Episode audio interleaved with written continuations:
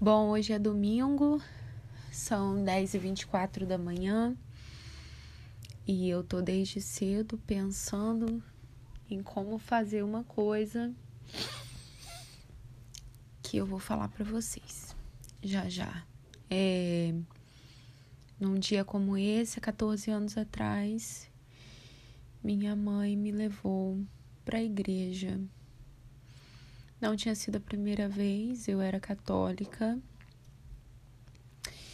frequentava a igreja católica e já tinha ido algumas vezes em igrejas evangélicas com a minha mãe. Eu tinha 12 anos nesse ano específico, mas já tinha ido algumas vezes em outras igrejas com a minha mãe, inclusive em, em locais espíritas.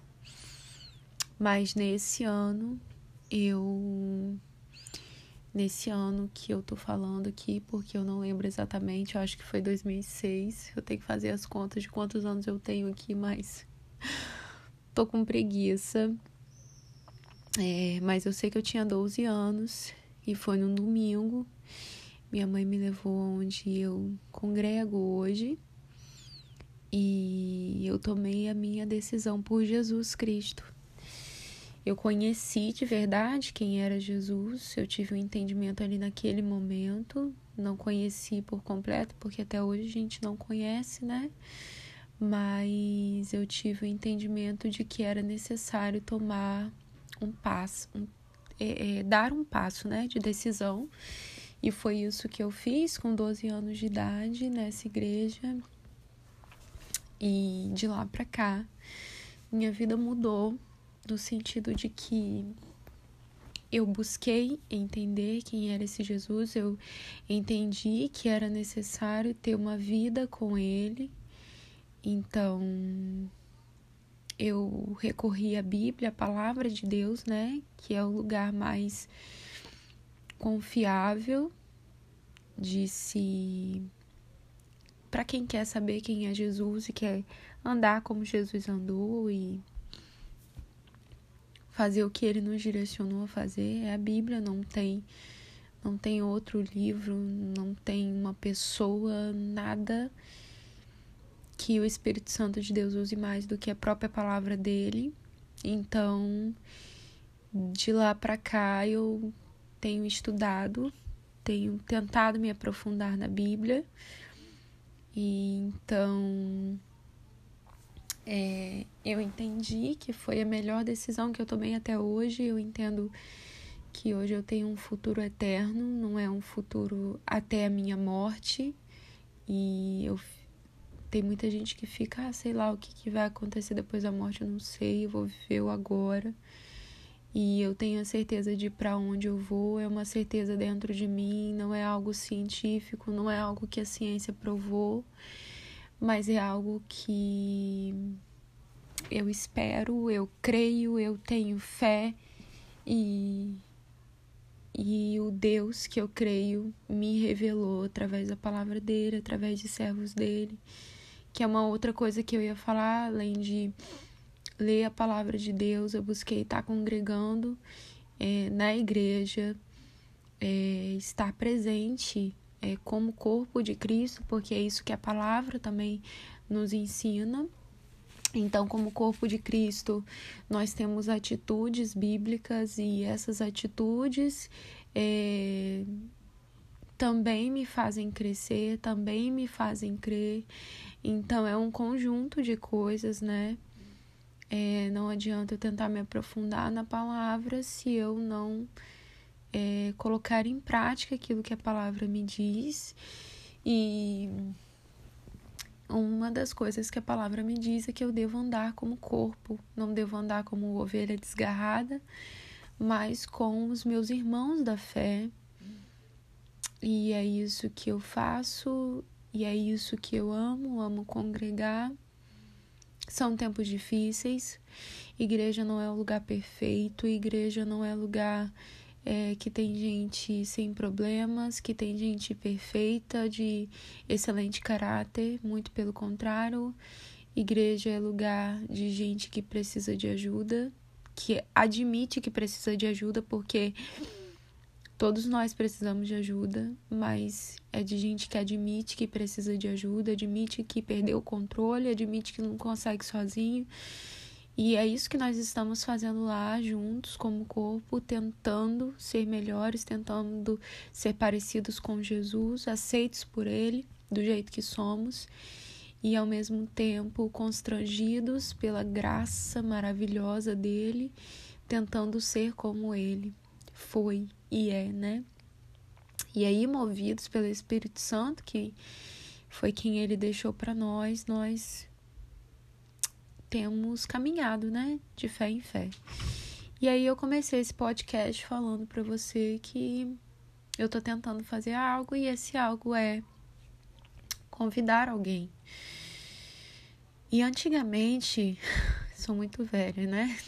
Não sou tão velha assim, gente. Mas na minha época, quando eu tinha 12 anos, era muito mais fácil convidar alguém. Hoje em dia parece que o mercado. Ih! minha filha acordou. O que eu tenho é que o mercado gospel tá saturado. É engraçado falar isso, mas é que as pessoas, elas. É já buscaram de alguma forma a igreja ou já tiveram alguma experiência com a igreja e se decepcionaram, ou já ouviram falar de alguém que teve uma experiência ruim com a igreja e se decepcionou. E elas não dão uma chance é para a igreja, né? Porque para Jesus, todo mundo fala que tem Jesus, até conhecer de verdade quem é Cristo, mas geralmente é, nós costumamos ouvir a palavra de Deus e ter a revelação de quem é Jesus na igreja, né?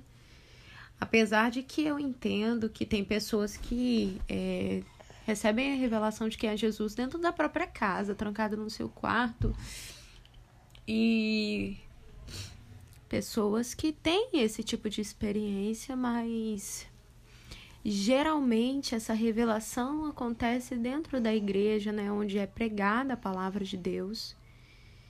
E é muito bom que a gente leve pessoas à igreja, pessoas que nós sabemos que precisa de ajuda sabemos que tem passado por situações difíceis, para que lá ela ouça a palavra de Deus e assim como eu sou ministrada, para que ela também possa ser ministrada, né? mas as pessoas não dão chance, não estão dando chance à igreja.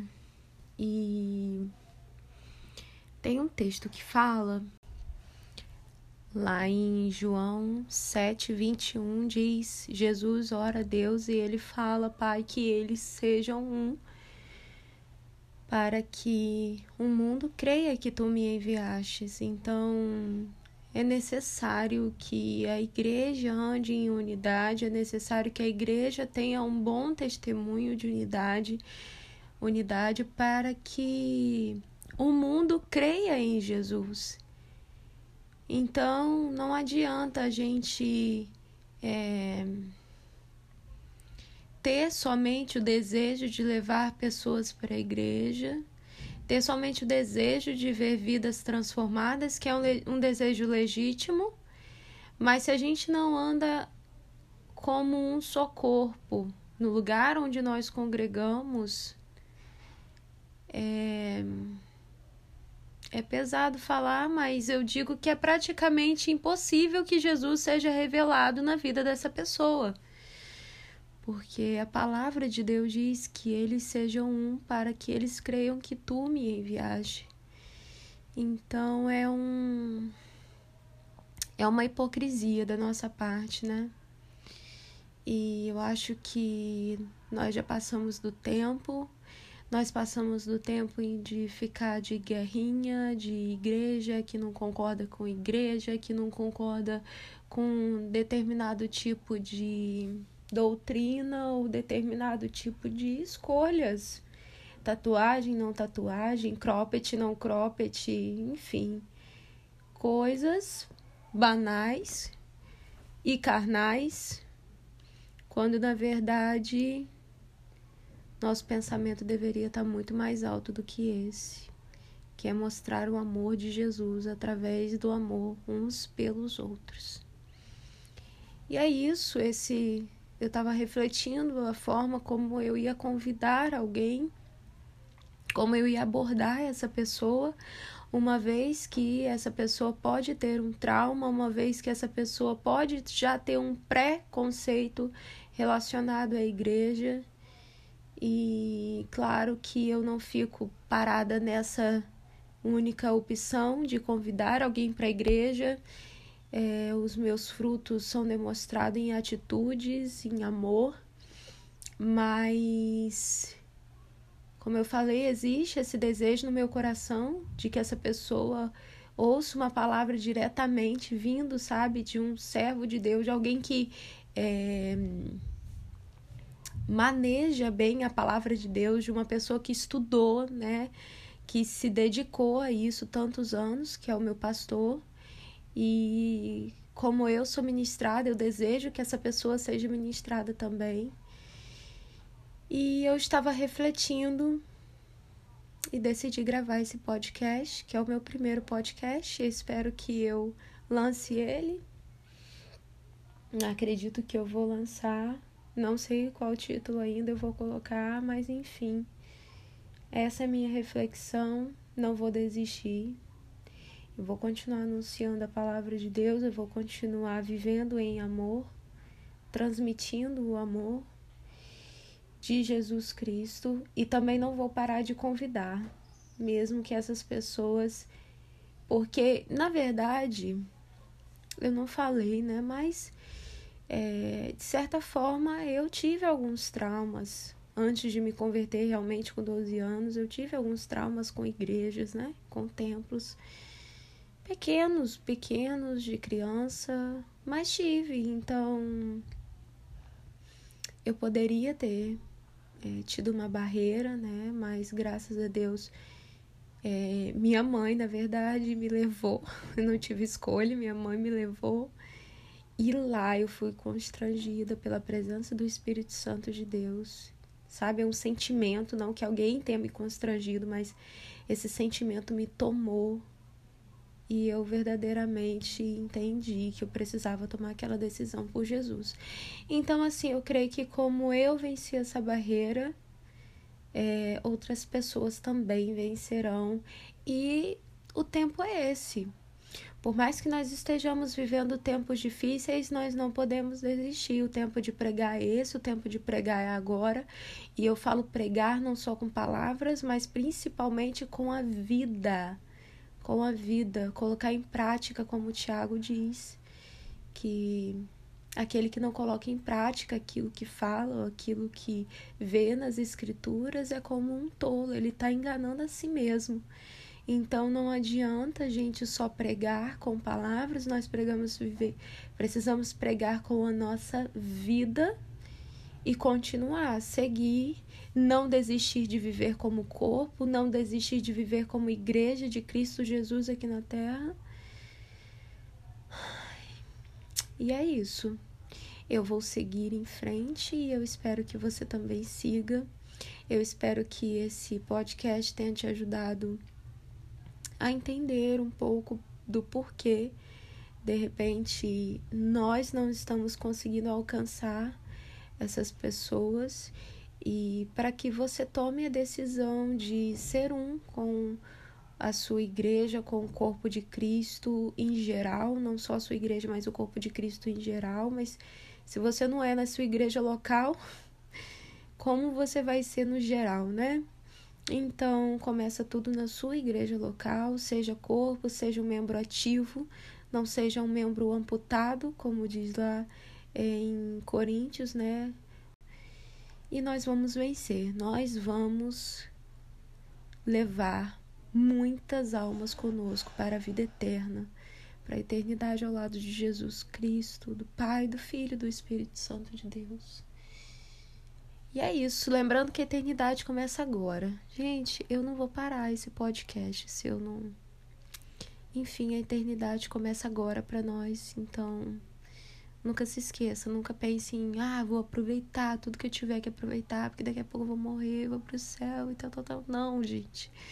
A eternidade começa agora.